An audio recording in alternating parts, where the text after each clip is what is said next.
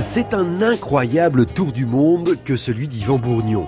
Le skipper suisse est parti en 2013 des Sables d'Olonne, en Vendée, en solitaire, sur un catamaran de 6 mètres 30, sans cabine, sans GPS, naviguant uniquement à l'aide d'un sextant et de cartes papier. C'est une navigation, là, comme on pouvait euh, y avoir le Kontiki à l'époque, ou toutes ces navigations où les gars ont traversé les océans sur, sur des radeaux. J'ai pu effectivement euh, bah, ressentir un petit peu ce que nos ancêtres avaient vécu déjà à l'époque.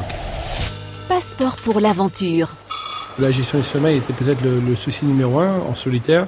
C'est comment, sur un bateau qu'on peut à peine mener, parce que le pilote automatique est quasiment euh, inopérationnel à partir de 15 nœuds de vent. Donc il faut pouvoir tenir les voiles dans les mains pendant qu'on dort, il faut pouvoir barrer même en dormant, il faut pouvoir dormir maximum par tranche de 5-10 minutes maximum. Et on sait, au bout de déjà de 48 heures, on a des hallucinations. Euh, je suis quand même descendu du bateau pour aller à la boulangerie, euh, acheter du pain. Euh, on se retrouve dans des situations dangereuses et en plein délire. Et c'est le magique À l'approche des côtes sri-lankaises, je me dis, bon, il faut que tu ailles dormir. Donc je branche le pilote automatique, le vent se calme, je mets le câble légèrement vers le large. Et là, quand je me réveille, bah, c'est trop tard. Le bateau a changé de cap sans me prévenir et en pleine nuit. Et là, bah, j'ai plus qu'à aspirer à ce moment-là, sauver ma peau.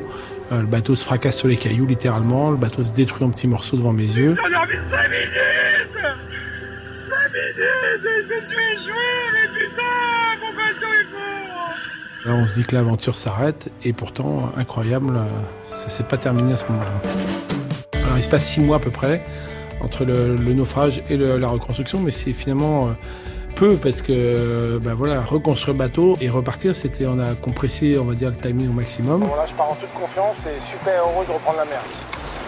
À l'approche de la barrière euh, de corail en Australie, donc là, il y a tout qui s'est un peu cumulé dans les lois des emmerdements. Euh, j'étais blessé du bras droit déjà, donc je pouvais utiliser que le bras gauche. La barrière de corail était à quelques milles devant, mais je ne savais pas où exactement parce que comme j'avais pas de visibilité dans le ciel à cause des nuages, je ne pouvais pas me repérer. Là, la tempête arrive, 120 km h devant. Je me fracasse sur le tangon à l'avant du bateau quand le bateau plante dans une vague. Je me retrouve du coup avec le dos bloqué. Si le bateau chavirait à ce moment-là, clairement, j'avais même plus la force de remonter sur le bateau.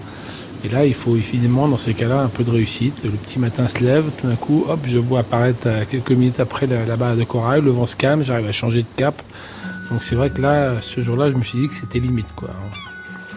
Les jours qui précèdent l'arrivée, en fait, à Ouistreham, euh, tu te dis, mais tout ce que je viens de vivre, tout ça, ça va s'arrêter. Est-ce que la vie va pas me paraître euh, morose tout d'un coup? Et euh, voilà, bon, ça n'empêche que Ouistreham restera un, très grand moment de retrouvailles, de chaleur humaine et de partage. Et là, j'ai réalisé comment le, défi avait pris finalement de l'ampleur et de l'intérêt. Au début, plein de gens me, disaient pourquoi tu fais ça. Et puis quand je vois après coup combien de personnes ça a fait rêver cette aventure, combien de personnes m'ont appelé en me disant moi j'ai arrêté mon boulot, ça y est, je me lance dans ma passion. Ça donne la niaque à plein de gens pour tenter des choses, pour aller plus loin. Ça fait du bien aux gens. Les déprimes, les joies, les victoires sur les océans, c'était Yvan Bourgnon, Passeport pour l'aventure, une création des ateliers France Bleu à réécouter sur franceinter.fr.